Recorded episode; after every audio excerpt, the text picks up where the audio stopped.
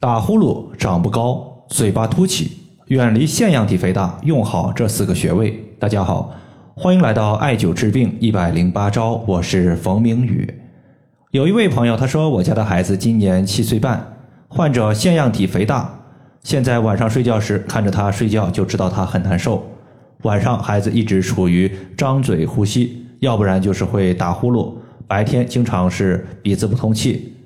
之前医生还说，时间久了有可能会导致腺样体面容。我在网上一查，发现呢，腺样体面容，我家邻居家的小孩子就有类似的情况。现在他属于是嘴巴变厚，上牙凸起严重，看起来呢比小时候确实要丑了一些。我不想让我们家的小孩子也出现类似的问题，想问一下这个情况该怎么解决？腺样体肥大所导致的一个嘴巴变厚、上牙凸起严重，它其实也只是一般的表现。如果后期严重的话，孩子还可能会出现目光的呆滞、面容的呆滞，整个人看起来呢就属于是缺乏表情，有的时候我们也叫做痴呆面容。今天咨询的这位家长呢，我是在上周三的时候收到他的一个反馈情况，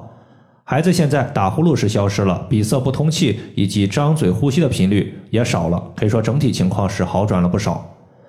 只要孩子张嘴呼吸的频率减少了，腺样体肥大它导致的一个痴呆面容的几率就会大大降低。那么，对于腺样体肥大所出现的一个一系列问题，在这里呢，我推荐四个主要穴位，包括百会穴、曲池穴、中脘穴以及足三里穴。首先，腺样体它作为一个分泌体液的部位，从西医来看呢，腺样体肥大它和个人的炎症有关系。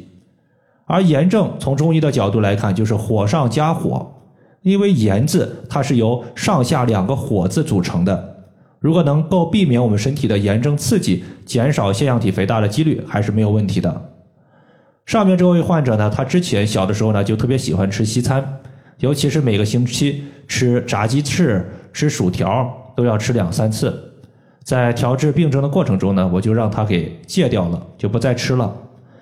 因为无论是鸡翅也好，还是薯条也好，都属于是油炸食品，而整个油炸食品它都比较容易上火，所以呢，我们就先从饮食上切断火的来源，外界的问题解决了，那么内在的火我们就需要一个清热解毒的大穴位，在这里我们用的是曲池穴，曲池穴属于大肠经，意思就是弯弯曲曲的池水，那么这里的池水肯定指的就是大肠经的一个经穴。而血为阴液的一部分，阴液可以平衡身体的阳气，浇灭身体的火邪，所以曲池穴对于咽喉肿痛、牙齿的疼痛这些热症清热效果是非常好的。当我们曲肘四十五度的时候，肘横纹外侧端的尽头就是曲池穴的所在。从中医角度来看呢，腺样体肥大的形成，它就好比是一块海绵，平时呢扁扁的，一吸水就马上的膨胀起来。腺样体如果被某种物质所淤堵，也会像我们的海绵一样膨胀，直到淤堵气道，导致鼻塞、呼吸不畅，得用嘴巴呼吸。此时如果把淤堵身体的一个淤堵物质给清除了，我相信腺样体它还是会逐步缩小。淤堵的物质我们可以分成两大类，一类叫做痰湿，另外一类叫做淤血。这个患者呢，他有打呼噜的情况，从舌苔上来看的话，舌苔薄白有齿痕，大便溏稀不成形。是典型的一个痰湿过重，化痰我们就必须要健脾胃，因为脾胃主运化，身体之中的湿气、水液的运化和外排都是我们脾胃管辖的。而中脘穴是胃的募穴，足三里穴是胃的下合穴，两者都有健脾和胃的功效，能够促进水湿代谢，湿气被功能恢复正常的脾胃所运化，湿气没有了，形成痰的原材料就消失了。痰堵气道所导致的打呼噜和张嘴呼吸就逐步没有了。中脘穴在肚脐上四寸，足三里穴，当我们屈膝九十度的时候，膝盖骨外侧下的凹陷往下三寸就是我们的足三里。痰湿被清除了，那么接下来呢，我们就要考虑一下淤血的问题。淤血它是因为血液的运行速度缓慢而逐步沉积下来的。它的调治方法呢，一般我们从两个方面来调。既可以用活血化瘀的穴位，比如说血海穴，也可以用补气的方法。因为气推动血液的运行，气足了，血液的流速快了，那么淤血就不容易沉积下来。这个患者呢，他用到的就是第二个思路，是以补气为主。推荐艾灸的是百会穴。百会穴它在这里起到的作用啊，主要是起到了三个方面。第一方面，百会穴位于头顶，而张嘴呼吸、鼻塞、打呼噜，它都是和头部相关的一个病症。我们要知道，局部的穴位可以调治局部的病症，因此用百会穴可以解决头部的鼻塞等多种表现。第二点，百会穴在正头顶，而头为诸阳之会，百会穴有诸多阳经经过，阳经可以补阳气，那么诸多阳经说明百会穴它大补阳气，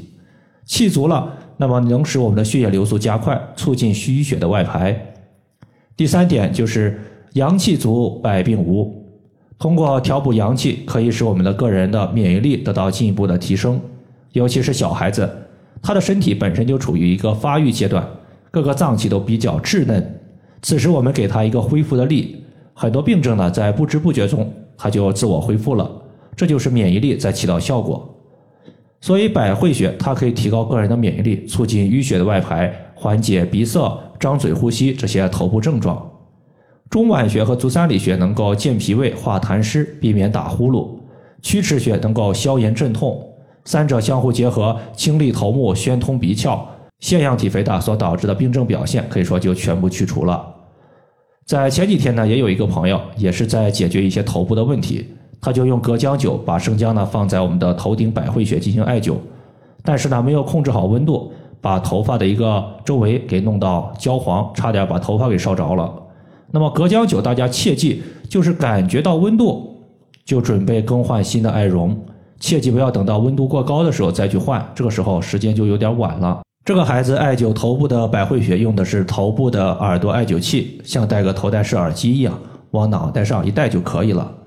百会穴呢是在人体的前正中线和两耳间连线的交点处。以上的话就是我们今天所要分享的主要内容。如果大家还有所不明白的，可以关注我的公众账号“冯明宇艾灸”，姓冯的冯，名字的名，下雨的雨。感谢大家的收听，我们下期节目再见。